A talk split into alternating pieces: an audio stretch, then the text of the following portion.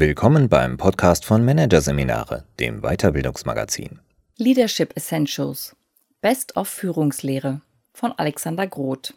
Was macht eine Führungskraft zu einer guten Führungskraft? Was führt zu guter Führung? Der Berater Alexander Groth hat die Antworten aus Hunderten von Büchern verglichen und mit mindestens ebenso vielen Führungskräften über das Thema gesprochen. Seine Quintessenz? Im Kern kommt es auf neun Faktoren an. Alles andere ergibt sich. Welche Fragen sind am schwierigsten zu beantworten? Jene, auf die es viele Antworten gibt. Fragen rund um das Thema gute Führung fallen in diese Kategorie. Was macht gute Führung aus? Was führt zu guter Führung? Was macht eine Führungskraft zu einer guten Führungskraft? Hunderte von Büchern liefern auf diese Fragen aber hunderte von Antworten. Und jede Führungskraft beantwortet sie für sich selbst anders. Die Frage, was wirklich wesentlich ist, lässt sich aber im Prinzip leicht beantworten. Denken Sie bitte einmal an die Führungskraft, die Sie bisher am meisten positiv geprägt hat. Haben Sie eine Person vor Augen? Wenn ja, hat diese vermutlich mindestens eine von zwei Eigenschaften, idealerweise beide. Entweder sie hat sie sehr stark gefordert und ihnen regelmäßig Aufgaben übertragen, deren Umsetzung sie sich vorher selbst nicht zugetraut, sie dann aber vielleicht sogar mit Bravour gemeistert haben. Frei nach Ralph Waldo Emerson, wessen wir am meisten im Leben bedürfen, ist jemand, der uns dazu bringt, das zu tun, wozu wir fähig sind. Die fünf im Folgenden dargestellten Prinzipien beziehen sich daher auf die Frage, wie Führungskräfte die Mitarbeiter zu außergewöhnlicher Leistung befähigen können. Die zweite Art von Chefs oder Chefinnen, an die wir uns ein Leben lang erinnern, sind charakterstarke Persönlichkeiten mit ausgeprägter Menschlichkeit, die uns zu einem Vorbild werden. Schon Albert Schweitzer wusste, ein Beispiel zu geben ist nicht die wichtigste Art, wie man andere beeinflusst. Es ist die einzige. Die anschließend beschriebenen fünf Tugenden liefern mithin Antworten auf die Frage, wie man Menschlichkeit in der Führungsrolle vorleben kann. Prinzip 1. Entwerfe ein Bild der Zukunft. Führung heißt, die Energie der Mitarbeiter auszurichten und auf Dauer zu mehren. Dafür sollte man als Führungskraft klar wissen, worauf man die Energie ausrichten will. Gute Führung braucht ein Zukunftsbild. Damit sind nicht die von oben vorgegebenen Ziele gemeint. Das sind meistens Zahlen, die im Normalfall auf niemanden, weder auf die Mitarbeiter noch auf die Führungskraft selbst, die geringste inspirierende Wirkung haben. Vielmehr geht es um eine Vision, ein positiv aufgeladenes Zukunftsbild, das so attraktiv ist, dass es Sogwirkung erzeugt. Ein solches Bild kann Führung bis zu einem gewissen Maß zum Selbstläufer machen. Anders formuliert, es initiiert Selbstführung. Nicht nur die Führungskraft führt auf dieses Ziel hin, sondern auch jeder Mitarbeitende sich selbst und seine Kollegen. Das Zukunftsbild kann, muss aber nicht zusammen mit den Mitarbeitern entworfen werden. Es mag mehrere Facetten haben, sollte aber auch nicht zu viele besitzen, damit es klar bleibt. Und möglichst klar sollte es auch immer wieder gezeichnet werden, sodass jedes Teammitglied es stets vor Augen hat. Um ein Zukunftsbild zu entwickeln, kann die Führungskraft sich fragen, welche Veränderung einen wesentlichen Unterschied gemacht haben wird, wenn sie den Bereich in ein paar Jahren verlässt. Diese Sache kann zum Beispiel in einer von Egoismus dominierten Abteilung die Schaffung einer ausgeprägten Kooperationskultur sein oder in einer schlecht organisierten Abteilung die Einführung einer klaren Prozessstruktur. Prinzip 2. Konzentriere dich auf weniges. Dieses Prinzip lässt sich bei allen großen Managerlegenden, von Jack Welch über Steve Jobs bis hin zu Jeff Bezos, sehr deutlich beobachten. Sie alle haben die vorhandene Energie des Unternehmens auf wenige wirklich kritische Punkte oder Prinzipien gelenkt und diese konsequent umgesetzt. Was diese CEOs mit großen Unternehmen erfolgreich gemacht hat, gilt auch für kleinere Einheiten. Die Betonung des Prinzips konzentriere dich auf weniges liegt auf weniges. Wir leben in einer Zeit der Überforderung. Führungskräfte wie auch Mitarbeiter leiden unter einer Vielzahl beruflicher und privater Aufgaben, die die Zeit gefühlt immer zu knapp machen und die Life Balance dauerhaft in Schieflage bringen. Zusätzlich liegen die von oben vorgegebenen Jahresziele oft am Rande der Belastungsgrenze. Es bleibt einfach nicht mehr viel Energie übrig, die man bei den Mitarbeitern und auch sich selbst auf ein Zukunftsbild ausrichten könnte. Umso wichtiger ist es, sich neben dem operativen Wahnsinn und den hohen Zielen auf einen bis maximal drei Schwerpunkt pro Jahr zu fokussieren. Wer zu viel will, zerstreut die vorhandene Energie. Georg Friedrich Hegel hat es pointiert formuliert, wer etwas Großes will, der muss sich zu beschränken wissen. Wer dagegen alles will, der will in der Tat nichts. Prinzip 3. Baue auf Stärken. Die Konzentration auf die Stärken der Mitarbeiter ist das vielleicht wichtigste Führungsprinzip. Nicht umsonst ist in der Führungsliteratur die Formulierung Stärken stärken zum geflügelten Begriff geworden. Warum Stärkenorientierung so wichtig ist, weiß man im Leistungssport schon seit eh und je. Top-Leistungen erzielen Menschen nur dann, wenn sie ihre besonderen Stärken einsetzen können. Spitzenleistungen erzielen sie in aller Regel nur dann, wenn ihre besonderen Stärken gezielt entwickelt werden. Setzt die Entwicklung der Mitarbeiter hingegen an ihren Schwächen an, führt dies meistens nur zu Mittelmaß. Hinzu kommt, die eigenen Stärken einsetzen und ausbauen zu können, ist einer der stärksten Motivatoren überhaupt. Die Arbeit an eigenen Schwächen wird dagegen eher als Last erlebt. Allerdings ist Stärkenorientierung alles andere als einfach. Denn während Schwächen meist sofort ins Auge springen, sind Stärken weniger offensichtlich. Sie müssen entdeckt werden. Selbst die Mitarbeiter kennen ihre eigenen Stärken oft nicht, weil sie für sie normal sind. Und genauso normal sind sie häufig auch für die Führungskräfte. Sie macht das immer gut. Aber ist es vielleicht sogar besonders gut, so wie sie es macht? Und wenn, warum? Auf welche Stärken deutet das hin? Stärkenorientierte Führung erfordert kontinuierliche Reflexion. Prinzip 4. Empowere deine Mitarbeiter. Empowerment bedeutet, den Mitarbeitern Verantwortung zu übertragen und sie zu befähigen, diese wahrzunehmen. Der Lohn dafür sind nicht nur schnellere Prozesse und bessere Entscheidungen, sondern auch mehr Kreativität, höhere Loyalität und vor allem auch eine höhere Motivation. Empowerment ermöglicht es Mitarbeitern nämlich, immer neue, größere Herausforderungen zu meistern, buchstäblich mit ihren Aufgaben zu wachsen. So wird kontinuierlich ihr Leistungsmotiv getriggert, eines der stärksten Motive überhaupt. Genauso wie Stärkenorientierung klingt Empowerment jedoch auch einfacher, als es ist. Denn es widerspricht einem anderen Grundmotiv, das gerade bei Führungskräften überdurchschnittlich ausgeprägt ist, dem Machtmotiv. Mit jeder Abgabe von Entscheidungs- und Handlungsmacht wird dieses Motiv konterkariert. Zur Wehr setzt sich diese Grundmotivation oft unterbewusst, indem es eine negative Erwartung der Führungskraft hinsichtlich der übertragenen Verantwortung schürt. Wahrscheinlich wird sie der Verantwortung wohl doch nicht gerecht werden. Und weil wir vor allem das sehen, was wir erwarten, wird diese Negativhaltung oft auch bestätigt, womit die Führungskraft einen Grund oder besser gesagt einen Vorwand hat, um die übertragene Macht wieder zurückzunehmen. Sich diesen manipulativen Motivmechanismus bewusst zu machen und die eigene Wahrnehmung immer wieder entsprechend zu hinterfragen, ist der beste Weg, um ihm entgegenzuwirken. Prinzip 5. Denke in Beiträgen.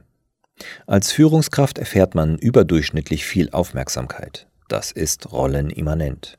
Eine typische menschliche Reaktion besteht darin, die eigene Aufmerksamkeit ebenfalls überdurchschnittlich stark auf sich selbst zu richten. So entsteht leicht eine gewisse Ego-Orientierung, die unter anderem dazu führt, eigene Leistungen und die eigene Bedeutung zu überschätzen und die Leistungen und Wichtigkeit anderer, etwa der eigenen Mitarbeiter, zu unterschätzen. Gleichzeitig wird durch Ego-Orientierung separatives Denken gefördert. Meine Leistung gegen deine Leistung, das sich auch auf die Mitarbeiter und den eigenen Bereich als Ganzes überträgt. Silo-Denken entsteht. Das bereits von Peter Drucker vor 50 Jahren propagierte Beitragsdenken ist ein Mittel, um diese Wahrnehmungsverzerrung aufzulösen, beziehungsweise sie erst gar nicht entstehen zu lassen und kollektives statt separierendes Denken zu fördern. Bei diesem Denken handelt es sich um eine Haltung, die nicht die eigene Person, sondern, wie der Begriff bereits sagt, den eigenen Beitrag für ein größeres Ganzes fokussiert. Frei nach John F. Kennedy, frage nicht, was sein Land für dich tun kann, sondern was du für dein Land tun kannst. Mithin erfolgt die Definition der eigenen Rolle im Unternehmen auch nicht über die Funktion, sondern über den eigenen Beitrag. So würde ein Personalmanager etwa nicht sagen, ich leite das Recruiting, sondern ich trage dazu bei, dass das Unternehmen gute Leute bekommt. Eine Führungskraft, die in Beiträgen denkt, würde ihre Führungsrolle vielleicht so definieren. Ich unterstütze meine Mitarbeiter dabei, die besten Leistungen zu zeigen, die sie zeigen können, und die besten zu werden, die sie sein können.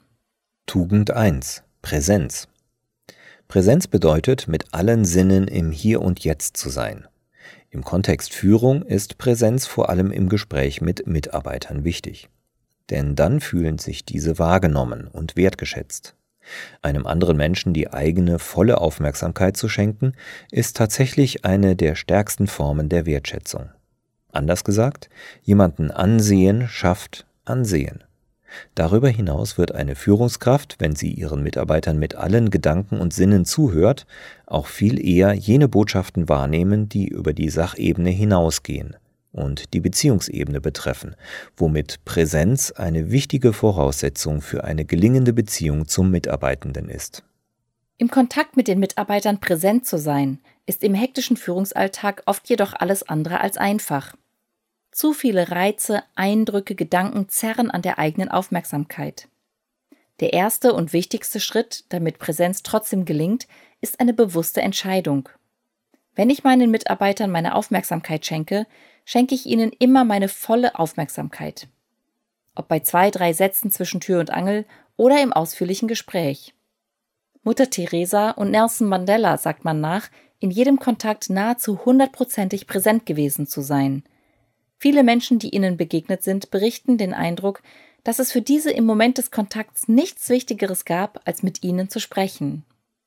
Tugend 2 Empathie Empathie beschreibt die Fähigkeit, Emotionen wahrzunehmen und bewusst mit ihnen umzugehen. Für Führung ist Empathie zentral. Einiges spricht dafür, dass sie unter den vier genannten Tugenden der wichtigste Faktor für gute Führung ist. Trotzdem hängt Empathie immer noch ein leicht schlechter Ruf an. Hintergrund ist vor allem eine typische Verwechslung, die von Mitgefühl bzw. Empathie mit mit Mitleid.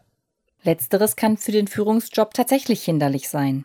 Würde man als Führungskraft etwa den Ärger eines Mitarbeiters intensiv mitleiden, wäre es schwieriger, ihm zu helfen, diesen Ärger zu überwinden, die Situation neu zu bewerten oder an den Ursachen des Ärgers anzusetzen. Denn dafür ist eine gewisse emotionale Distanz notwendig. Besonders problematisch wäre es, wenn man den Ärger oder Frust mitleiden würde, den man selbst mit einer notwendigen Entscheidung bei einem Mitarbeitenden ausgelöst hat. Denn dann würde sich die Führungskraft über kurz oder lang aufreiben.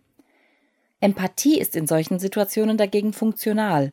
Sie ermöglicht ein Eingehen auf die Gefühle der Mitarbeiter aus einer sinnvollen Distanz heraus.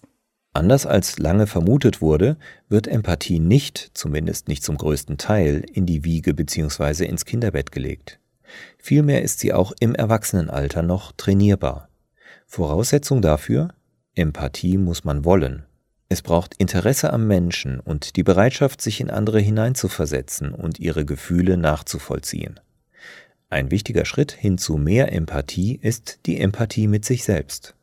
Führungskräfte sind oft hart zu sich selbst und auch zum eigenen Körper. Dieser hat zu funktionieren und wird erst beachtet, wenn er den Dienst verweigert. Tugend 3. Humor. So wie Empathie oft mit Mitgefühl verwechselt wird, wird Humor häufig mit Witzigkeit in einen Topf geworfen. Doch genau darum geht es bei dieser Tugend nicht. Es geht nicht darum, Dinge auf die Schippe zu nehmen oder gar ins Lächerliche zu ziehen. Humor meint laut Duden vielmehr die Fähigkeit und Bereitschaft, der Unzulänglichkeit der Welt und der Menschen, den Schwierigkeiten und Missgeschicken des Alltags mit heiterer Gelassenheit zu begegnen. Humor in der Führung beinhaltet also die sehr erstrebenswerte Eigenschaft der Gelassenheit und schafft eine positive Grundenergie. Wer als Führungskraft Fehlern mit heiterer Gelassenheit begegnet, ermutigt dazu, Dinge auszuprobieren. Gleichzeitig strahlen Führungskräfte durch Humor Selbstsicherheit aus die sich als höheres Sicherheitsgefühl auf die Mitarbeiter überträgt. Auf diese Weise schaffen Führungskräfte mit Humor häufig ein Arbeitsumfeld, in dem die Mitarbeiter sie selbst sein dürfen, mit ihren Macken und Fehlern, und in dem die Hierarchie nicht betont wird. Denn wenn wir Humor zeigen, zeigen wir auch immer etwas von uns, von unserem wahren Wesen. Das wirkt verbindend. Tugend 4. Demut. Demut bedeutet nicht, das eigene Licht unter den Scheffel zu stellen und hat auch nichts mit Unterwürfigkeit zu tun. Ganz im Gegenteil. Führungskräfte sollten die Leistung ihres Bereichs aktiv nach außen tragen und transparent machen, denn das ist man den eigenen Mitarbeitern schuldig.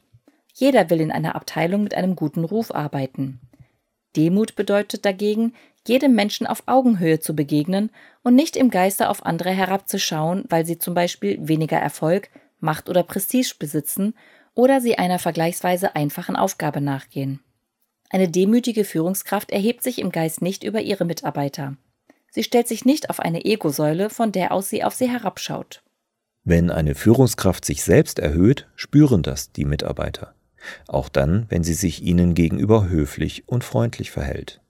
Die entsprechenden unbewussten Signale, die mit so einer Haltung einhergehen, nehmen die Mitarbeiter mindestens unbewusst trotzdem wahr und reagieren entsprechend. Sie werden der Führungskraft mit mehr Distanz begegnen und, je nach Persönlichkeitsstruktur, auch mit Reaktanz. Wer demütig ist, erhebt sich nicht nur nicht über andere, sondern fühlt sich anderen auch nicht unterlegen, nur weil sie einen höheren Titel, mehr Geld oder mehr Macht haben. Er begegnet auch ihnen auf Augenhöhe. Die demütige Führungskraft sieht ihre Mitarbeiter wie ihre Führungskräfte als Menschen. Ihre Demut gilt allein der Menschlichkeit.